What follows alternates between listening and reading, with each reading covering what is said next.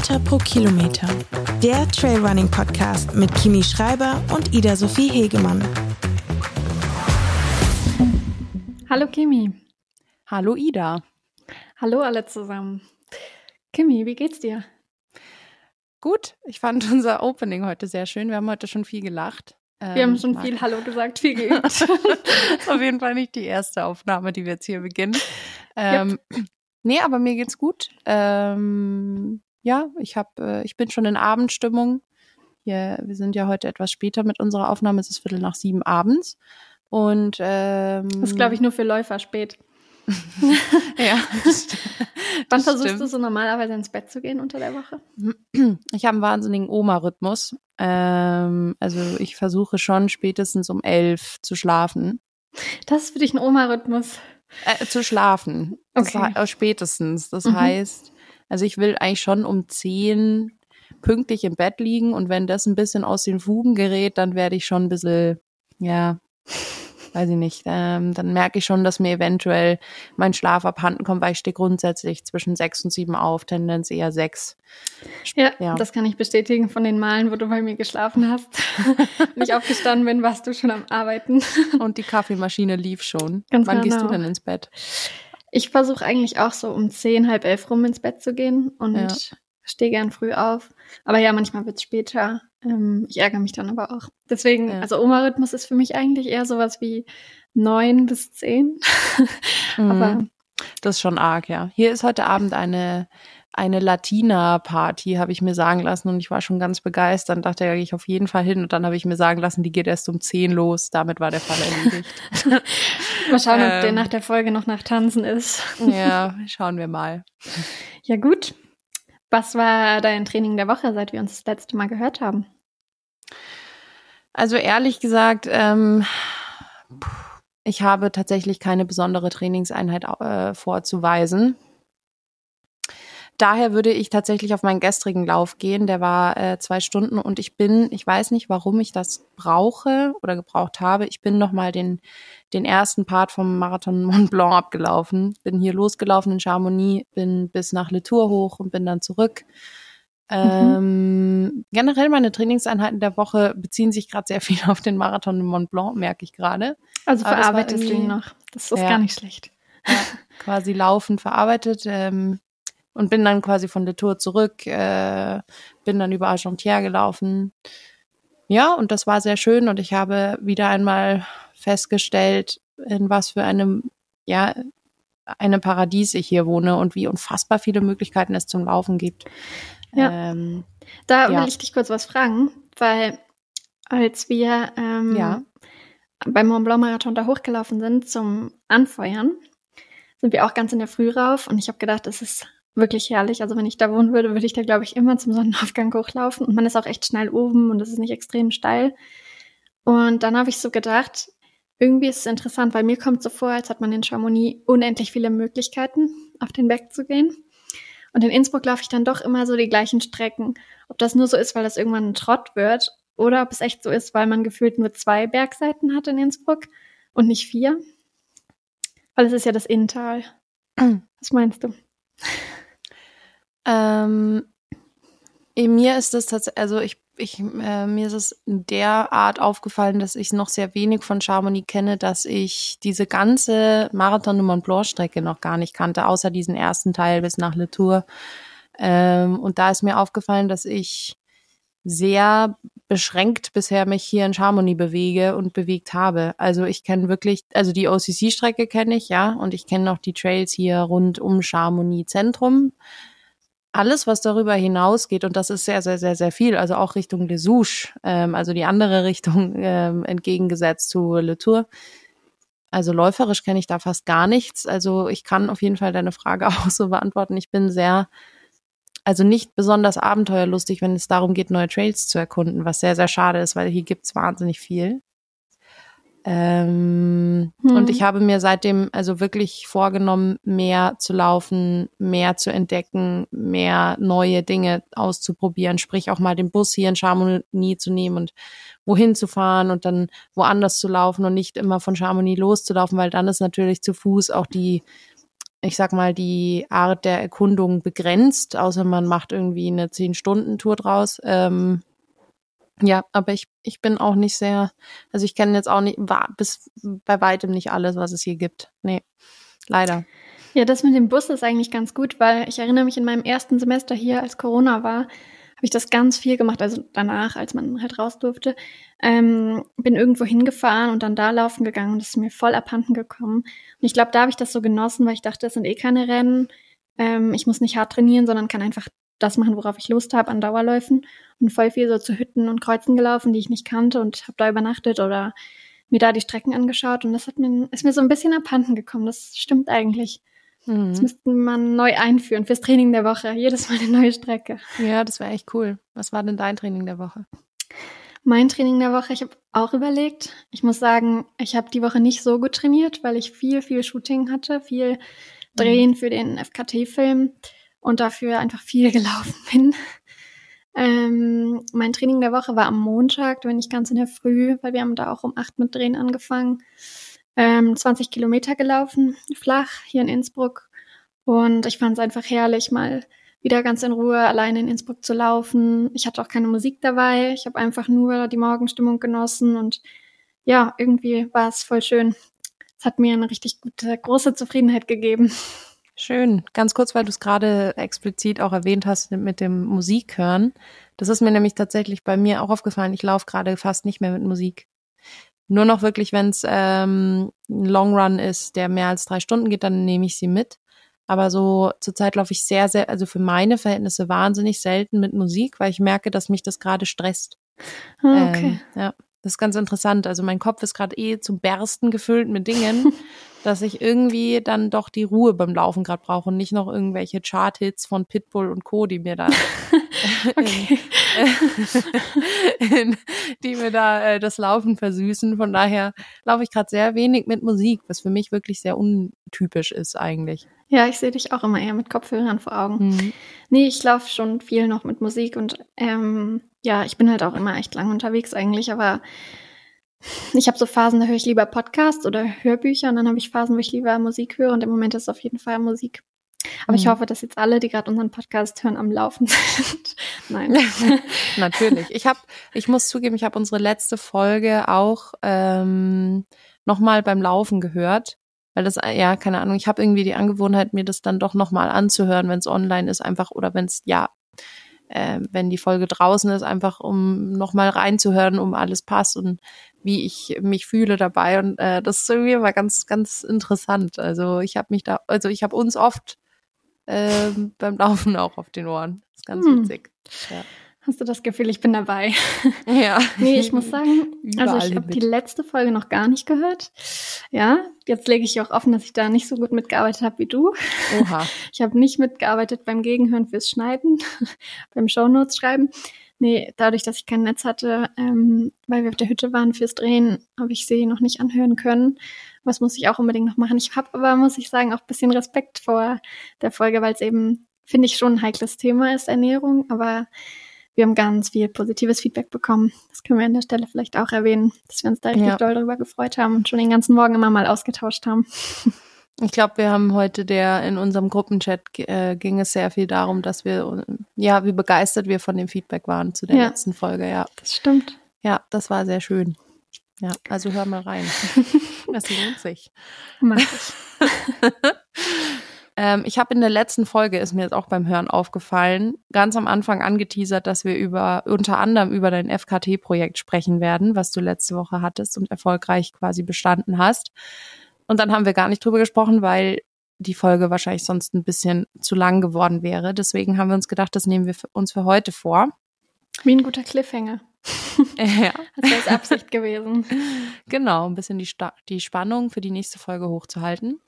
Ähm, und was mich interessieren würde vorweg, bevor du zu diesem ganz speziellen Projekt was sagst, weil ich persönlich habe noch nie ein FKT-Projekt gemacht. Und mich würde interessieren, was dich daran, ähm, also woher kam überhaupt für dich die Idee, damit anzufangen und was begeistert dich daran? Also 2020 bin ich meine erste FKT gelaufen. Es war der Stubaier Höhenweg. Hm, ich bin da noch gar nicht die langen Strecken gelaufen und der war auch boah, ich glaube 80 Kilometer. Also für mich super lang. Und es war, es waren keine Wettkämpfe und viele Athleten haben FKTs gemacht und auch ich habe da ein bisschen seitens einer Marke Druck bekommen, dass ich noch eine FKT laufen soll und mich dann ähm, für den Stubaier Höhenweg entschieden. Muss aber zugeben, ich wusste damals gar nicht, was mich erwartet. Also ich habe mich weder mit der Strecke auseinandergesetzt noch mit der Verpflegung. Ich meine, ich bin im Rennen immer nur so 20 bis 45 Kilometer gelaufen, also dachte ich, das ist egal. Ähm, war nicht darauf eingestellt, dass die Hütten wegen Corona zu haben, dass es kein Wasser gibt. Also viele Sachen, die einfach nicht vorbereitet waren. Und ich habe die FKT geholt. Also ja, ich habe es hinter mich gebracht, würde ich sagen.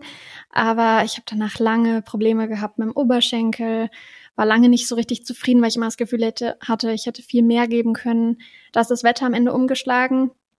Die letzten 20 Kilometer hat es übertrieben gewittert, was ganz wirklich gefährlich war, vor allem da im Stubai so hoch. Ähm, ich hatte viel Angst, muss ich auch zugeben. Ich habe so richtig viel im Stillen vor mich hergejault und da ähm, war ich auch nicht allein unterwegs, sondern da war ein anderer Läufer dabei und hat mich begleitet, der Martin, der ist auch eigentlich Mountain Guide und sogar der hat am Ende gesagt, boah, ich war echt froh, dass du nichts gesagt hast, weil ich glaube, ich wäre auch stehen geblieben und hätte losgeweint.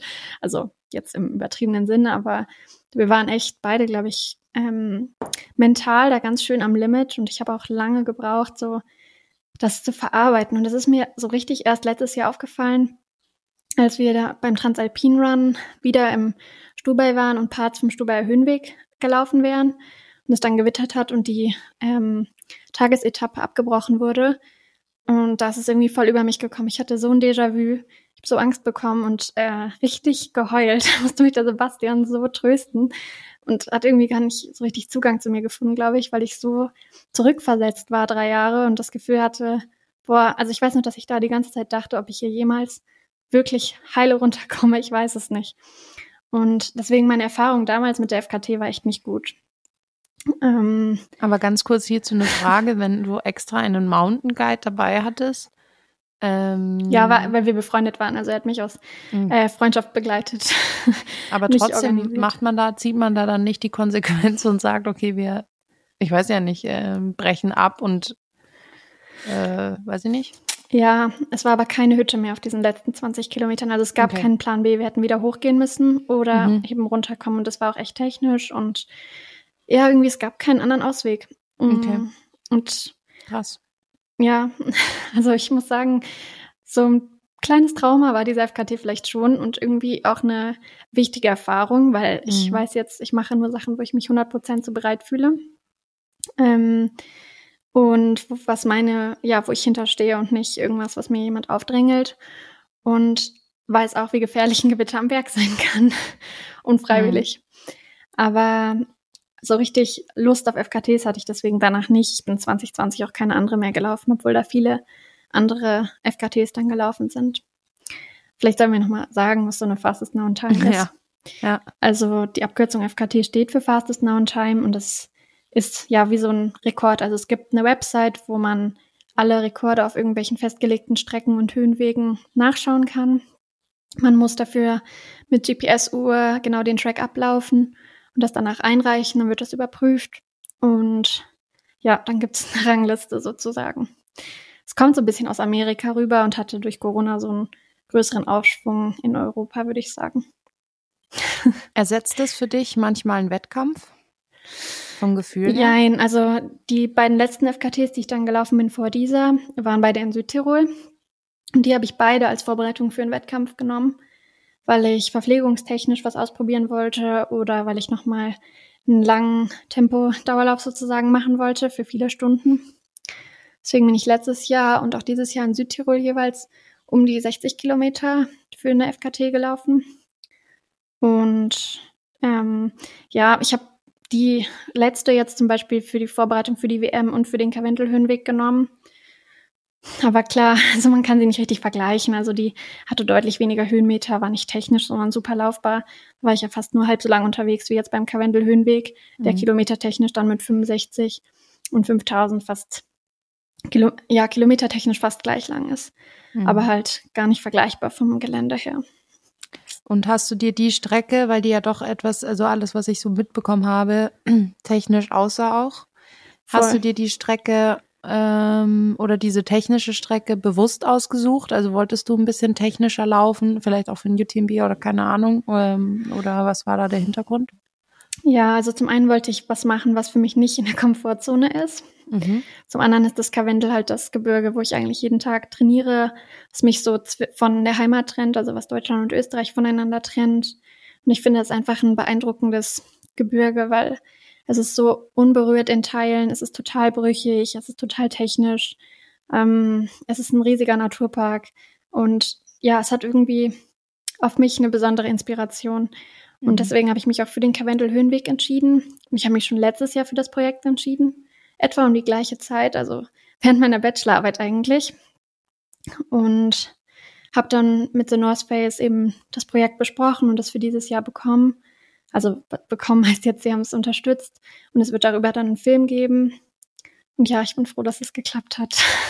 Mhm. Also, dass ich mir die Fastest Known Time geholt habe, dass ich durchgekommen bin, weil ich muss sagen, als ich mir die Strecke vorher angeschaut habe, also ich habe sie extra die Woche vorher angeschaut, weil es hätte jetzt nichts gebracht, sie sich letzten Herbst anzuschauen, weil sie sich durch den Schnee und alles ja jedes Jahr verändert. Da war ich schon schockiert, also gerade am Stempeljoch und auch an der Frau Hit von hinten. Die Wege waren noch nicht begangen, das Stempeljoch war sogar noch gesperrt. Es war ultra viele Schneefelder, ganz viel Geröll, echt gefährlich. Also ich hatte da schon auch Angst. Aber jetzt am Ende hat alles richtig gut geklappt. Okay. Und ähm, wie, also wie gehst du an so ein FKT-Projekt ran? Ich meine jetzt im Sinne von, also hast du da zum Beispiel auch irgendwie taperst du davor oder keine Ahnung? Ja, also jetzt vor dieser ähm, bin ich eigentlich wie an Rennen rangegangen. Also ich hm. habe eine lockerere Woche vorher gemacht, alles vorbereitet auch an Verpflegung, an Ernährung, an Streckenplanung. Ich bin eigentlich diesmal rangegangen wie an Rennen und das habe ich bei der letzten in Südtirol auch schon gemacht und da gemerkt, dass ich das jetzt echt gut kann, mich im Kopf in den Rennmodus zu versetzen. Das konnte ich 2020 auch noch gar nicht. Also mhm. ich glaube, bei der FKT, da kann ich vier Stunden rausholen. Also nicht, dass ich jemals wieder den Stubaier Höhenweg laufen will, aber ähm, die Zeit ist für mich jetzt eigentlich, ja, ich weiß nicht, ich würde sagen, es war ein kleiner Trainingslauf, ohne Bemühung, äh, eine gute Zeit zu laufen. Aber das zeigt ja auch so ein bisschen, dass man, ähm, also das, das trifft ja auch auf Wettkämpfe zu, ähm, dass man halt Erfahrungen sammeln muss. Einfach auch für solche ja. langen, also für kurze Wettkämpfe auch, aber anders, ähm, dass man schon gerade für diese längeren Distanzen und für die Vorbereitung und alles drum und dran dann einfach schon auch Erfahrung mitbringen muss und dass man dann über die Jahre ja auch immer besser wird. Also finde ich zumindest. Ähm, ja, total. Das ist schon, da lernt man ja immer mehr. Ähm, ja, du bist ja jetzt schon ein, ein quasi ein, also ich sage mal älterer Hase bei den FKT-Sachen, wenn wir uns jetzt miteinander vergleichen. Ich habe noch nicht eins gemacht zum Beispiel. Ja, ich hätte einfach gern fast alle FKTs so an Höhenwegen und Strecken um die Region hier rum, wo ich wohne. Mhm. Und vor allem finde ich es gut, wenn halt so richtig schwierige FKT-Strecken noch keine Frauen-FKT haben, weil ich denke, dass, oder es auch so erfahren habe bei den letzten FKTs, wenn ich sie dann einmal abgelaufen bin, trauen sich immer mehr Frauen, sie zu laufen. Mhm. Und dann ist, glaube ich, diese Hürde nicht mehr so groß wie jetzt beim Karwendel Höhenweg. Den macht man eigentlich als Hüttentour in sechs Tagen. Und wenn jetzt eine andere Frau sieht, okay, da ist schon mal eine Frau in zehn Stunden rübergelaufen, läuft sie vielleicht auch eher am Stück, als wenn sie nur liest, ja, man braucht sechs Tage und muss auf fünf Hütten schlafen. Ja, voll. Also bist du quasi eine Vorreiterin diesbezüglich. Sehr, sehr cool. ja, ich hoffe, eine ich habe dich jetzt inspiriert, den Karwendelhöhenweg zu laufen. ah, den vielleicht nicht, aber Nein. tatsächlich habe ich gemerkt, ähm, du hast mich sozusagen inspiriert, als weil, also ich habe halt gemerkt, ich habe noch nie ein FKT-Projekt gemacht und der Petter hat mich auch letztens gefragt, ob ich generell mal Lust auf sowas hätte mh, auf ein FKT-Projekt mhm. mehr und vielleicht einen Wettkampf diesbezüglich weniger oder auch zwei oder generell. Ähm, und ich merke schon, dass ich Lust auf ein Projekt hätte. Ich merke aber direkt, dass ich da, ich baue da gleich andere, äh, also auch ein bisschen Schmarrn-Ideen daher. Ähm, Jetzt bin ich gespannt. Ja. Wir können auch mal nee, zusammen eins machen. hier. ähm, Boah. Wir können machen von Innsbruck, ich laufe von Innsbruck nach Chamonix, also mit dir zusammen. Das wäre ja, aber ich glaube, aber du bist ja doch eher, äh, ich glaube, da müsstest du Geduld mit mir mitbringen. Ich weiß nicht, ob wir, also da müssten wir uns auf jeden Fall auf eine Distanz pro Tag einigen. Nein, am Stück. okay, wir diskutieren das mal anders. Ich merke schon. du merkst. Ich habe, ja, ach, es gibt einige Ideen, aber wo du mich auf jeden Fall inspiriert hast, war in die Richtung zu gehen, hey, man könnte ja eigentlich auch mal ein FKT-Projekt machen und was gäbe es da? Ähm, ich glaube, der Petter hat auch neulich eins unterstützt am Mont Blanc, stimmt's? Ja, mit der Hillary. Ja. Mhm. Also, das könntest du machen. Ja, auf jeden Fall. ja, das ist genau mein Ding. Ähm, äh, nee, also ich hatte, nee, ich hatte genau, ich hatte genau das Gegenteil im Kopf, so richtig, also wenig technisch und wenig. Viel laufbar. Ja, ich wollte jetzt auch nicht sagen, dass es schrecklich ist. Im Gegenteil, es ist mhm. super cool und inspirierend. Nur, ich dachte jetzt auch an eher laufbar als technisch. Ja. Also sobald es da irgendwas, irgendwas Spruchreifes gibt oder so, lasse ich euch auf jeden Fall dich und alle Zuhörerinnen und Zuhörer teilhaben, aber das ist noch ganz weit weg. Also Sehr da gut. reden wir auch auf jeden Fall nicht von 2023. Und wenn wir mal zusammen von Chamonix nach Innsbruck oder umgekehrt laufen, lassen wir auch alle teilhaben und lassen ja. uns begleiten. Die Details besprechen wir vielleicht erstmal Später. Ein kleiner Cliffhanger für die kommenden Folgen. Ja, genau. Ja. Ich war jetzt bei so einem Ein-Wochen-Projekt und du bei einem, bei einem Tag. Äh, ja, gut. Ähm, das ist doch, ja, was für die Zukunft. Genau. Aber wo wir jetzt schon bei Chamonix sind, mhm. ähm, du hast gerade mhm. gesagt, du bist dieses, diese Woche viel auf der Mont Blanc-Strecke gelaufen. Ähm, dein nächstes großes Event wird der OCC sein. Wirst du da viel auf der Strecke trainieren oder weil du sie letztes Jahr im Rennen gelaufen bist und letztes Jahr unter Miago trainiert hast, eher weniger? Was ist da deine Herangehensweise? Ähm, es ist eine gute Frage. Ich habe da letztens auch ähm, oft drüber nachgedacht, wie oft ich jetzt oder ob ich überhaupt zum Beispiel mal nach Orsier fahre, wo ja unser Start ist, ähm, um dann zum Beispiel von Orsier nach äh, Le Tour zu laufen oder von Trient nach Chamonix, wie auch immer. Ähm, wie du schon sagst, ich kenne die Strecke eigentlich. Nichtsdestotrotz, glaube ich, macht es schon Sinn für den Kopf, einfach mal wieder so ein paar Sachen abzulaufen. Ich meine, ich bin jetzt hier, ich habe die Chance, das zu tun. Ähm, was ich morgen zum Beispiel mache, ist von Le Tour äh, nach Chamonix zu laufen. Das sind die letzten Kilometer vom OC, äh, OCC mit einer kleinen Schleife hoch zum Col de Balm und wieder runter. Ähm, mhm. Ja, also ich habe mir ehrlich gesagt jetzt noch keine genaue Herangehensweise an meine OCC-Vorbereitungen gemacht, aber ich glaube schon, dass ich jetzt, wenn ich schon hier bin, die das alles nutze und den ein oder anderen Streckenabschnitt ablaufe. Aber wie ich auch vorhin gesagt habe, habe ich eigentlich auch vor, Dinge zu laufen hier, die ich noch nicht kenne. Mhm. Ähm, und äh, das ist natürlich dann nicht die OCC-Strecke. Aber ja. Aber ich weiß, dass deine ganzen Teamkollegen eigentlich auch immer in Chamonix sind zur Vorbereitung. Ähm, werdet ihr da auch viel zusammen trainieren oder sagst du da, oh, dieses Jahr, jetzt wo ich allein in Innsbruck, äh, in Chamonix lebe, kann ich auch allein laufen gehen? Was, wie ist da so deine Einstellung? Mm, ich bin eigentlich, ich laufe eigentlich sehr, sehr gerne alleine. Mhm. Aber ich glaube, wenn ich auch an letztes Jahr denke, da haben mir einige Einheiten mit äh, zum Beispiel der Toni McKen sehr geholfen. Morgen laufe ich mit der Dani Moreno. Mhm. Ähm, das ist in dem Fall auch, ja, also man, man läuft schon anders, als wenn man alleine läuft. Und ich glaube, gerade so dieser Push, den man manchmal sich gegenseitig gibt, also Toni und ich haben uns letztes Jahr manchmal auch ein kleines Battle geliefert. So, wer läuft wie äh, einen, den Anstieg zu Flegère anders hoch, wer hiked, wer läuft durch. Das ist schon, das pusht einfach anders, als wenn man alleine auf sich gestellt ist und mit sich läuft. Ähm, mhm. Ja, ähm, ich glaube, ich werde dann einen Mix fahren. Ich glaube, weil letztes Jahr war es ja auch so, dass ich im Chalet mit den anderen gewohnt habe. Ja. Ähm, da war natürlich ständig dieser Berührungspunkt da. Ich glaube, da bin ich jetzt anders aufgestellt, weil ich jetzt hier meine eigene Wohnung habe. Ähm, ich glaube, die Mischung macht's für mich. Also mal mit den anderen trainieren ist gut und schön, auch mal Intervalle oder so. Aber dann ist es schon auch wieder schön, ein paar Sachen alleine zu machen. Ich glaube, da irgendwo dazwischen werde ich mich einordnen. Klingt eigentlich ganz gut. Kannst dir immer ja. so das Beste rausnehmen. Wenn du das Gefühl hast, jetzt lieber alleine, dann alleine und ohne so den Druck zu haben. Aber ich sehe die anderen den ganzen Tag. Genau. Ist vielleicht echt nicht schlecht. Ja, der Petter hat mir empfohlen, möglichst viel mit den anderen zu laufen oder auch mal mit ihm oder mit dem Team zu laufen. er will nur, dass du mit ihm trainierst. ja, ich glaube, also was da, Petter ist ein mega Beispiel. Ähm, ich liebe es, ihm hinterher zu laufen, weil er ja er ist generell mega, aber zum Beispiel der Downhill, mhm. wie der Petter den Downhill läuft, ist für mich ähm, das ist fast schon Tanzen. Also der springt da so entspannt und elegant und schnell von Stein zu Stein. So schnell kannst du gar nicht gucken, ist der schon Stimmt. ungefähr einen halben Kilometer vor dir. Und er ähm, hat einen sehr ähm, beruhigenden Laufstil. Auch sehr, fürs Hochlaufen, ja. das stimmt schon. Man kann gut ja. hinter ihm herlaufen, um einen eigenen Schritt zu finden. Genau, und ich glaube, das schadet nie, jemanden zu haben, wo du dir Dinge abgucken kannst oder so. Ja, aber auf der anderen Seite, keine Ahnung, habe ich auch einfach mal ganz gerne niemanden vor mir, der mir irgendwie zeigt, was mhm. ich noch nicht so gut kann. Ähm, ja, also keine Ahnung. Ich glaube, da finde ich einen ganz guten, eine ganz gute Balance aus beidem.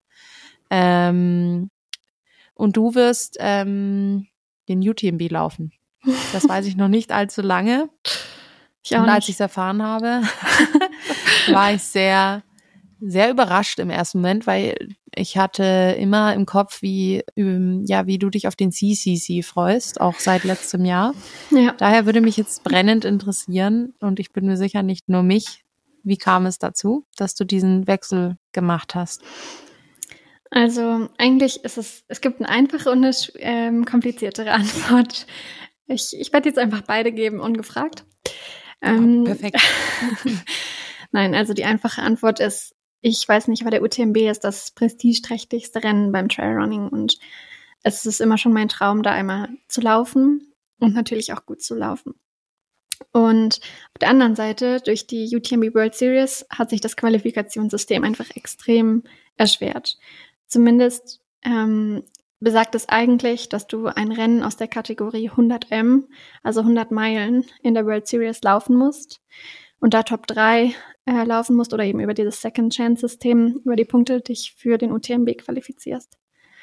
Und dann habe ich überlegt und ähm, gedacht, naja, das wird jetzt dieses Jahr nichts, weil selbst wenn es zwei Rennen gibt, ich glaube, es sind zwei, die kürzer sind als 100 Meilen, aber in die Kategorie zählen, das sind, glaube ich, Lavaredo und Saint-Jacques bei UTMB, die beide nur 120 beziehungsweise 130 Kilometer lang sind ähm, geht sich das dieses Jahr einfach nicht aus mit der WM und all den anderen Rennen und kann ich nicht so ein langes Rennen laufen und dann den UTMB.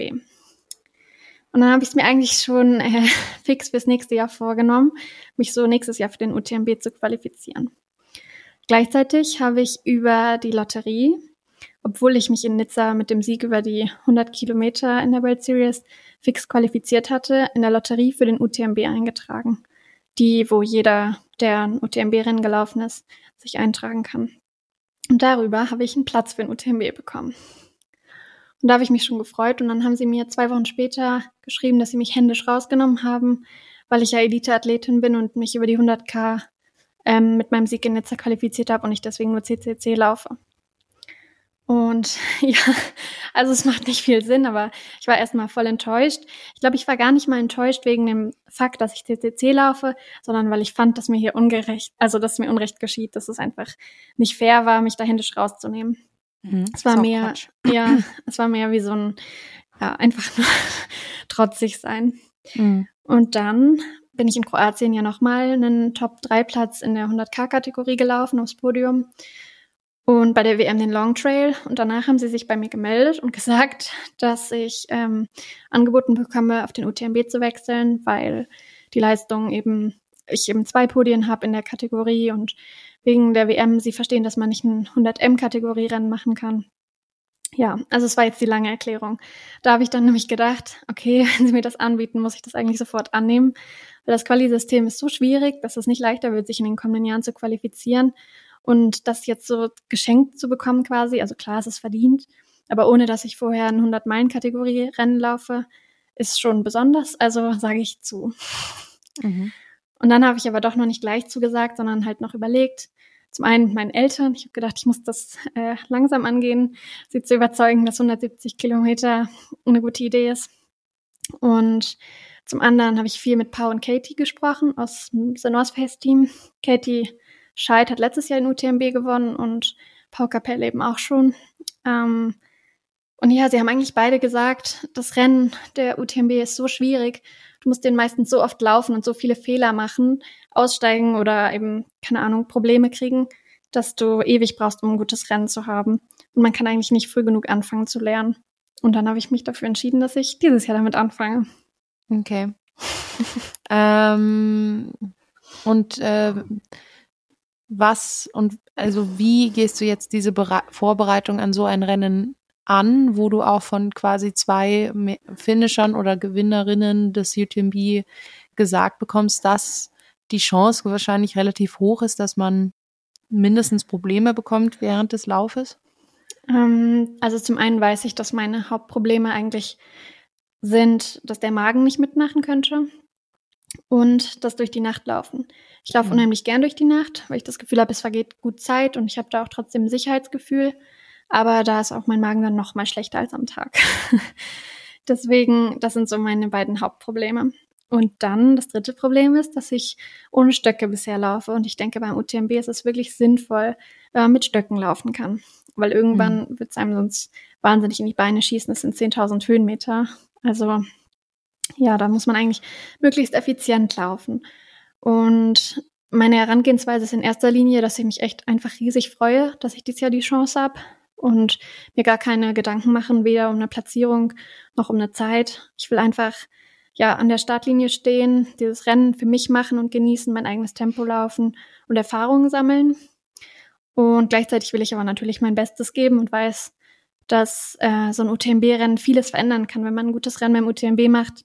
Ja, das ist einfach, für uns ist es so ein bisschen wie das kleine Olympia. Also es ist das wichtigste Rennen, deshalb will ich natürlich schon ein gutes Rennen haben. Ich werde jetzt ähm, vier Wochen in der Höhe trainieren vorher. Das hat die Katie letztes Jahr auch gemacht. Zwei Wochen im Pontresina in St. Moritz und zwei Wochen im Pitztal in Mandarfen und dann nach Chamonix reisen und im Trainingslager versuchen, äh, mindestens eine Einheit abends zu machen, nach dem Abendessen. Versuchen mit vollem Bauch laufen zu können, weil man muss auch während dem UTMB es hinkriegen, irgendwie mal Reis, Kartoffeln, Nudeln zu essen und dann weiterzulaufen. Und ähm, ja, so ein bisschen versuchen, den Magen dahin zu trainieren, dass der auch in der Nacht läuft. Und mit Stöcken zu trainieren. Das sind so mhm. meine Vorhaben. Wirst du dann auch ähm, mal eine Einheit irgendwie durch, also wahrscheinlich schon, aber durch die Nacht machen? Ja, also mhm. ich will mal schauen, wie es am Anfang so klappt. Ich glaube, ich werde mich da langsam rantasten. Das wäre sicher eine gute Idee und ich glaube, es gibt eigentlich kaum eine bessere ähm, Möglichkeit, als es zu machen, wenn man in einem Hotel im Trainingslager ist und sich sonst um nichts kümmern muss. Deswegen denke ich schon, dass ich das machen werde. Mhm. Aber ich werde erstmal damit anfangen, so um 18 Uhr zu trainieren und das dann langsam steigern, schätze ich. Also es soll schon am mhm. Vormittag oder unterm Tag auch eine Einheit geben. Aber ich muss ja eh Kilometer machen und mal schauen, wie ich es verkrafte, auch mit der Höhe. Mhm. Ähm, deswegen da ist Schlafen halt eigentlich auch besonders wichtig. Muss ich irgendwie das mittags aufholen, was weiß ich. Also da muss ich ein bisschen von Tag zu Tag schauen, glaube ich. Mhm. Wow, voll spannend. Schon Also ich werde ja dann schon fertig sein, wenn du spannst. Äh, cool. Ich, ich das ist richtig ermutigend. Nein, aber ich meine, ich habe dann, ich kann, also ja, ich kann dir dann zuschauen. Ich kann, werde, ich werde ähm, das auf jeden Fall gebührend äh, mitverfolgen. Ich bin da schon sehr, sehr gespannt drauf. Wann ist dein Start? Am 5? Nee. Am 1. September am Abend um 18 Uhr, glaube ich. Um 18 Uhr. Okay. Ja, also wer noch nichts vorhat, am 1. September, am 2. September, in der Nacht davon, einfach nach Chamonix kommen und mir beim Leiden zusehen. Ich glaube, ähm, ja, also ich werde, also mindestens ich werde auf jeden Fall schon mal da sein. Du bist am Mittwoch oder am Donnerstag vorher dran? Am Donnerstag. Boah, das ist schwierig für mich zum Zuschauen auf der Strecke, aber ich werde es schon irgendwie hinkriegen. Ja, also Doch. das erwarte ich auf jeden Fall nicht von dir. Ich meine, du hast gute Gründe, das nicht zu tun. Doch, ähm, ich, mag, ich mag das immer voll gern. Ich habe das vor der WM auch gemacht, am Tag davor. Also ich finde, man kann sowieso nicht den ganzen Tag die Beine stillhalten. Dann kann man kurz was für die Seele tun und wen anfeuern, den man mag. Aha, ja. Also ich freue mich natürlich. Was hältst du von der Startzeit um 18 Uhr? Schwierig. Mhm. Aber ja, ich will daran arbeiten, dass ich es gut finde. Ähm, ich überlege auch vorher noch mal ein Trainingsrennen zu machen, wo ich auch am Abend starte oder in der Nacht starte, mhm. um zu schauen, wie es so läuft, trainingstechnisch. Ja, mal gucken. Okay, also noch einiges vor. Ich werde dich auf dem Laufenden halten. Ja. Ähm, wird der UTMB dein letztes, ähm, also dein Highlight oder dein letzter Wettkampf dieses Jahr sein? Kannst du das schon sagen? Ich habe ehrlich gesagt echt nur bis dahin geplant. Also mhm. ähm, momentan ist das ab Montag sind es noch acht Wochen und ab da beginnt so die finale Trainingszeit. Ähm, und ich habe auch nur bis zum UTMB gedacht. Also ich bin danach schon nochmal direkt unterwegs und ich werde auch beim Transalpine Run vor Ort sein für Volkswagen und werde auch beim Transalpine Run äh, auf einzelnen Etappen einzelne Leute begleiten und sie versuchen äh, zu ermutigen, durchzulaufen. Ähm, aber nicht rennmäßig, also nicht als Wettkampf für mich, weil es einfach sehr nah danach ist. Ja. Ich weiß nicht. Ich glaube, ich mache es davon abhängig, wie ich mich fühle. Wenn ich einfach müde bin, dann ist es für mich vorbei mit der Saison, weil die Saison hat am 1., nee, am 4. Januar gestartet mit Rennen. Ähm, wenn ich das Gefühl habe, dass ich noch ein Rennen laufen muss, dann mache ich das auch. Aber ich entscheide das echt davon, wie ich mich dann fühle, ganz ohne Verpflichtungen. Hm, Und du? Das klingt gut. naja, gut, ähm, ich habe ja, also OCC ist ja doch ein Ticken kürzer im besten mhm. Fall. Ähm, von daher, ich meine, Infinite Trails sind zwei Wochen danach. Äh, mhm. Da bin ich auf jeden Fall dabei. Und ehrlich gesagt, danach gibt's noch ein paar Möglichkeiten. Ähm, ich will aber tatsächlich jetzt auch erstmal aufgrund der vergangenen Wochen und so schauen, wie der OCC läuft, wie danach meine Lust ist. Ähm, und so. Es, also wie gesagt, es gibt noch einige schöne Rennen, äh, die ich gerne laufen wollen würde. Und es gibt auch noch, es gibt definitiv Planung. Ich will es nur einfach tatsächlich auch ein bisschen vom OCC abhängig machen, ähm, wie der läuft, wie der nach meinem Kopf ist, die Lust ist. Und dann ja. wird man sehen.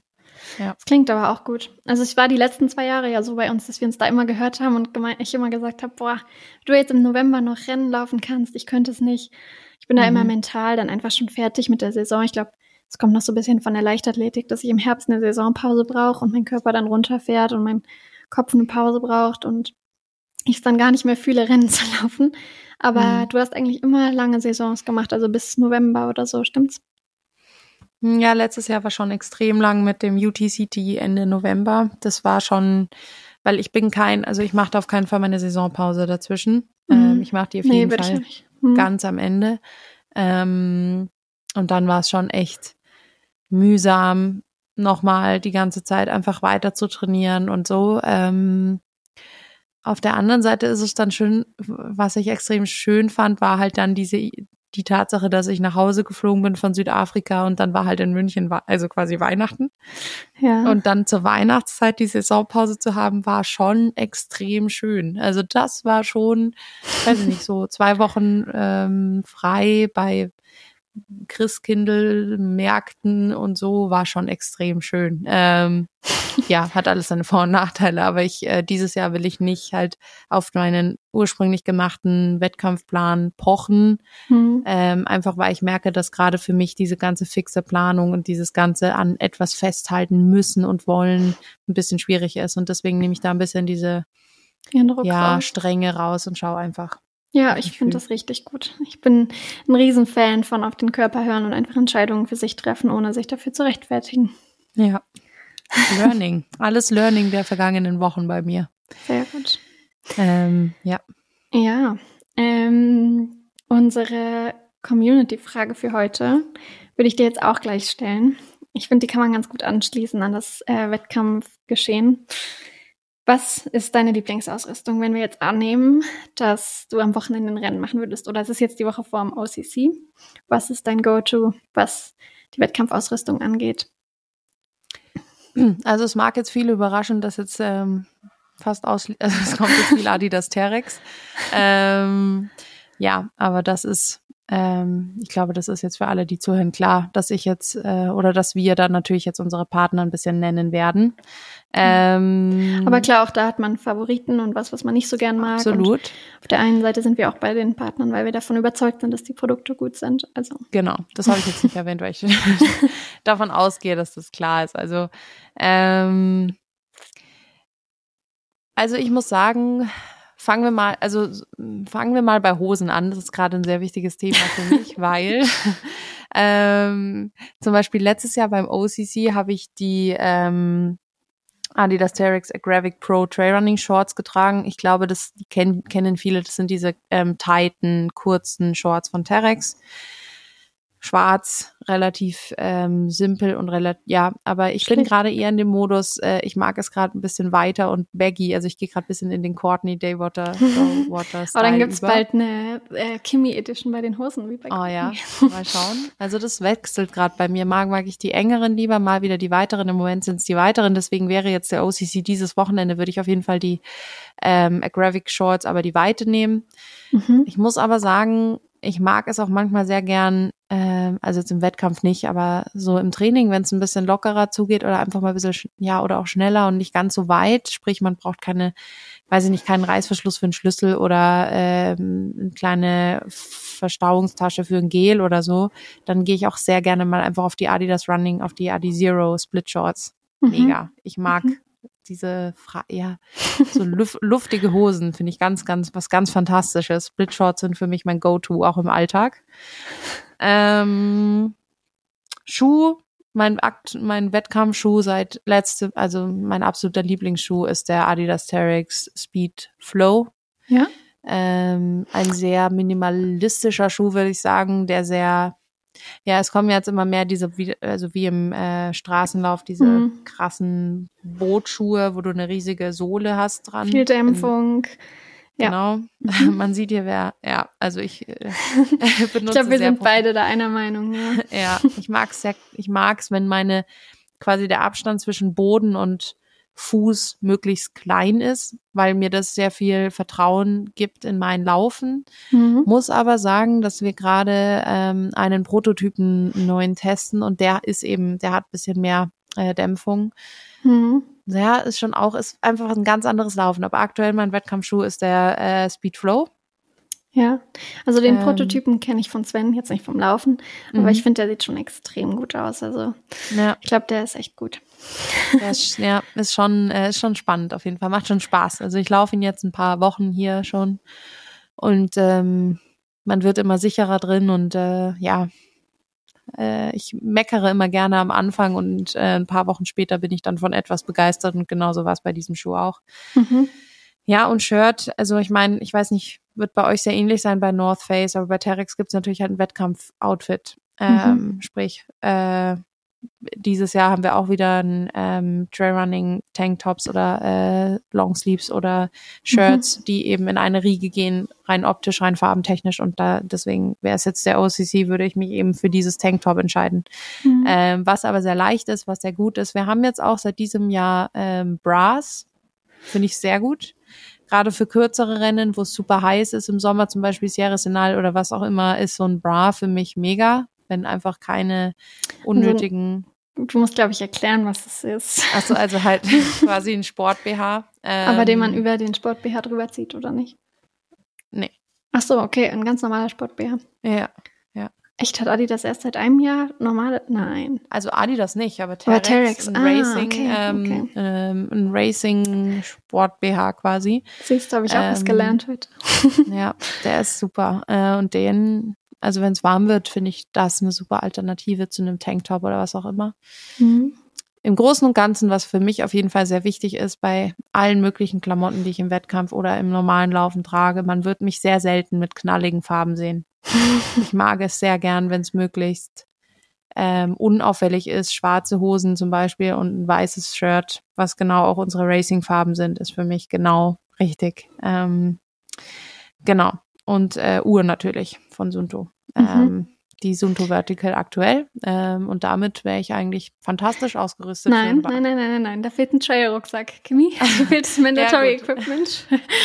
ähm, ja, Tra Trailrucksack. Wir haben mh, hm, jetzt neue Westen von Terex, ähm, die sehr, sehr gut sind, sehr leicht sind. Ähm, bis letztes Jahr habe ich da noch Arcmax getragen, weil wir eine Kooperation mit Arcmax hatten. Finde aber tatsächlich die Terex-Weste von diesem Jahr unschlagbar. Ich hatte noch nie eine bessere Weste. Ich hatte noch nie kein, also immer am ähm, Schlüsselbein oder so habe ich ganz oft ähm, Aufschürfungen hm, von den rumwippenden Flasks gehabt. Das habe ich dieses Jahr nicht, weil die Weste wirklich sehr, sehr gut sitzt. Also von daher wäre das meine Go-To-Weste. Hm, da passt auch alles an Mandatory, Mandatory Equipment rein. ähm, von der Regenhose über die Regenjacke bis hin zu Sonnencreme, mhm. äh, Rettungsdecke, was auch immer. Ja, und vielleicht, je nachdem, wie viel ähm, Anstieg und so drin ist, ist ja jetzt bei meinen äh, Racing-Distanzen nicht immer üblich, aber ich nehme schon auch manchmal Stöcke mit. Ähm, Kann ich was von lernen? Ja, also naja, also meine Technik ist jetzt auch noch nicht super ausgereift, aber ich hatte sie zumindest schon ein paar Mal dabei. Ähm, genau, aber und was bei mir sehr, sehr wichtig ist, Socken. Ähm, ich bin ein großer Fan von Socken, die höher sind. Also ja. ist nicht ganz hoch, äh, ja. das finde ich ein bisschen affig.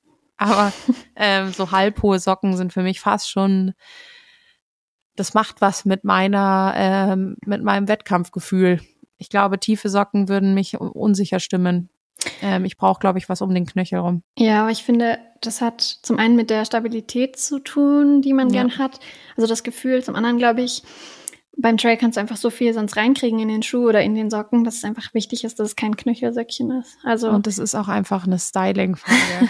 ähm. ja, die Socken sind nicht zu unterschätzen. Ich bin Nein, in Kroatien mit Radsocken gelaufen, weil ich fand, dass sie besser zum Outfit gepasst haben.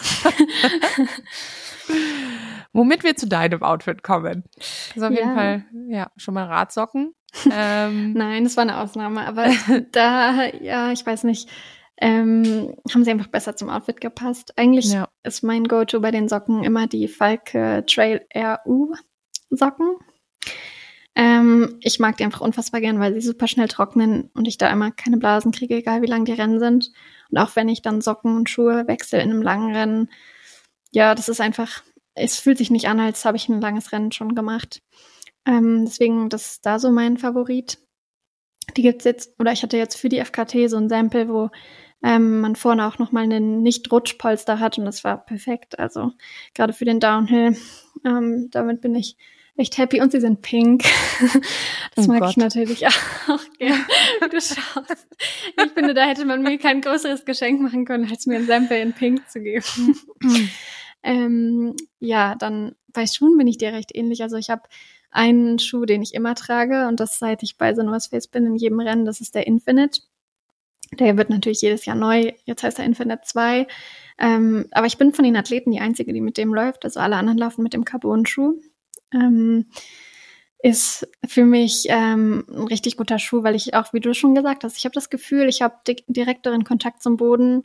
Ähm, das ist halt einfach eine persönliche Vorliebe. Der andere Schuh ist wirklich toll, aber für mich persönlich ist so der, der geliebte Schuh für einen Wettkampf. Den Carbon-Schuh komme ich dann eher zurecht, zurück bei kürzeren Strecken, so wie bei dem ähm, Bergmarathon, den ich Anfang des Jahres gelaufen bin, oder wenn ich im Rennen wechsle. Bei der FKT bin ich auch die letzten 20 mit dem Kapumundschuh gelaufen und vorher die ganze Strecke mit einem Sample vom, von einem Mix aus einem Infinite und einem neuen Schuh, also einem Prototypen für nächstes oder übernächstes Jahr und den fand ich auch richtig gut. Also der war für die FKT perfekt. Mhm. Und die haben halt auch mega viel Grip, was mir da immer recht wichtig ist. Ähm, Darf ich dich da ganz kurz was fragen? Ja. Ich hatte nämlich die, ähm, ich wurde, ich werde relativ häufig nach meinem Lieblingsschuh oder einer Schuhempfehlung gefragt. Mhm. Bist du da, ähm, also wenn du dich für einen Schuh entscheidest, ist, schaust du dann schon auch auf so, ja, Facts wie Gewicht oder sowas oder Material oder ist es bei dir eher das Gefühl, dass dir ein Schuh gibt? Das Gefühl, auf jeden mhm. Fall. Ich kann dir jetzt gar nicht sagen, wie schwer der Schuh ist oder was da also ich bin voll Gefühl. Mhm. Ja, ich nämlich auch und bekomme da immer wieder manchmal so komische Blicke zugeworfen, weil ich nee. ähm, oft die Namen der Schuhe nicht nennen kann oder das Material. Ja, das könnte mir auch passieren. Ja, okay, okay. Entschuldigung. Nee, also wirklich, da bin ich voll bei dir. Es muss einfach nur ein gutes Laufgefühl sein und ich muss auch sagen, mir ist die Farbe völlig egal. Mir ist mhm. an diesen Schuhen eigentlich alles egal, außer das Gefühl, wenn das Gefühl passt. Und da kann ich mich noch wer schräg angucken und sagen, du, das ist gerade echt nicht der Schuh, den man hier anzieht. Wenn ich das Gefühl habe, ist der richtige Schuh, dann bringt mich da nichts von ab. ja, sind wir uns sehr ähnlich. Das ist gut. Und ja, dann bei Shorts, da ich mag auch nicht in engen laufen, also ich bin da auch eher teamweit. Und ich mag es gern, wenn sie relativ hoch gehen und nicht so eng am Bauch sind, weil ich sonst, wenn ich Magenprobleme kriege oder Bauchweh kriege, immer das Gefühl habe, dass die Hose drückt. Mhm. Also da bin ich auf jeden Fall, ja, ich mag schon jetzt dieses Jahr besonders gern so eine schwarze, die wir haben. Bin aber letztes Jahr immer mit so einer ganz weißen gelaufen. Ich bin da grundsätzlich so, dass ich mich nicht an das halte, was wir tragen sollen. immer okay. genau zum Gegenteil. Ähm, ich glaube, diesmal sollen wir beim UTMB eine hautfarbene Hose tragen. Da weiß ich noch nicht, ob ich mich dran mhm. halte. Warum das denn? Ja, ich weiß auch nicht. Vielleicht, weil ich finde, ich sehe da bis, damit ein bisschen komisch aus. nee, ich meine, ja, egal. Ja. ja. Ähm, und sonst, ich laufe ehrlich gesagt lieber im T-Shirt als im Top. Im Rennen. Mhm. Im Training laufe ich lieber im Top als im T-Shirt, also total komisch. Mhm. Und ich stecke mir das T-Shirt dann unheimlich gern in die Hose, weil dann habe ich das Gefühl, dass die Hose nicht rutscht. Was mhm. total schwachsinnig ist, weil sie wahrscheinlich so oder so nicht runterrutscht. Ich meine, eben habe ich noch gesagt, ich will nicht, dass sie zu eng ist. Mhm. Aber es ist einfach so eine Kopfsache, wie so ein kleiner Psychotick. Das mache ich aber auch. Ich stecke das äh, T-Shirt auch sehr, sehr gerne in die Hose, was oft dazu führt, dass man dann so ein äh, Startnummernbändchen tragen muss. Ja, ja. Aber das mag ich ja. auch lieber als Nadeln. Ja, ich inzwischen auch. Aber es hat mit dem T-Shirt in die Hose stecken angefangen. Ah, okay. ja. Ja, das einzige Problem an diesen Startnummernbändern ist, dass man sich ganz oft dann die Hose an einer Stelle aufreibt, wenn man immer das gleiche nimmt oder immer die gleiche Hose nimmt. Okay, das hatte ich jetzt noch nicht, diese Erfahrung, aber. Ja, doch, okay. ich nehme auch immer die Hose, die ich so einmal genommen habe und ein gutes Rennen hatte, dann für alle Rennen. Okay. Ähm, egal wie viele Hosen, wie viele Ausführungen ich davon habe, sodass man am Ende dann immer genau sieht, wo die Startnummer saß. Okay. Du hast also eine Glückshose. ja, ja, immer. Ja. Ähm, und sonst der, wir haben eigentlich nur zwei Trail-Rucksäcke, also die Farben sind immer unterschiedlich, aber Ausführungen haben wir nur zwei, einen großen und einen kleinen. Da mag ich den 8 Liter, also den kleinen eigentlich lieber. Ähm, ich finde, da ist immer noch viel zum Verbessern dran, muss ich ehrlich sagen. Ähm, was Flaschen schnell reinmachen angeht und so. Und auch Reißverschlusstaschen. Aber vielleicht nehme ich beim UTMB sogar den größeren, weil eben so viel mhm. Pflichtausrüstung dabei ist, dass ich glaube, dann fühle ich mich ein bisschen sicherer. Den hatte ich auch in Kroatien auf, wo dann auch das Kältekit ausgerufen war, also wo ich auch so viel mitnehmen musste. Und da war ich eigentlich ganz happy. Also vielleicht laufe ich da echt mit dem größeren. Mhm. Und dann, das haben wir vorhin schon kurz besprochen, ich habe eigentlich immer ein Cappy auf. Und da ist aber ein Problem, weil ich den Zopf gerne hochmache, dass man dann eigentlich nur ein Golf-Cappy nehmen kann. Weil man so ein normales Cap nur nehmen kann, wenn man den Zopf runter macht. Und das stellt mich jedes Mal vor eine Herausforderung. Das kann ich sehr gut nachvollziehen, äh, weil ich auch an sich, also ich trage auch gerne die Haare oben. Ähm, ich habe, ich glaube, in meinem Leben noch nie eine Cap in äh, einem Wettkampf getragen. Echt? Daher gibt sich dieses Problem für mich nicht. Ah. Nee, ähm, nee, ich, weil ich habe so dicke, schwere Haare. Ja, okay. Und wenn ich das komplette ich glaub, Gegenteil.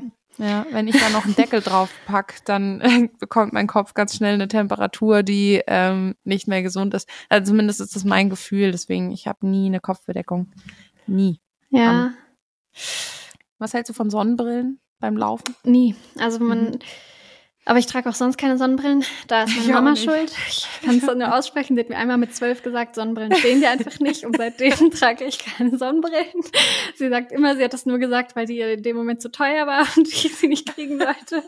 Aber es zieht sich bis heute durch. Immer okay. wenn ich eine Sonnenbrille aufsetze, denke ich, ja, steht mir nicht. Ich habe einfach kein Sonnenbrillengesicht. Ich sag genau dasselbe.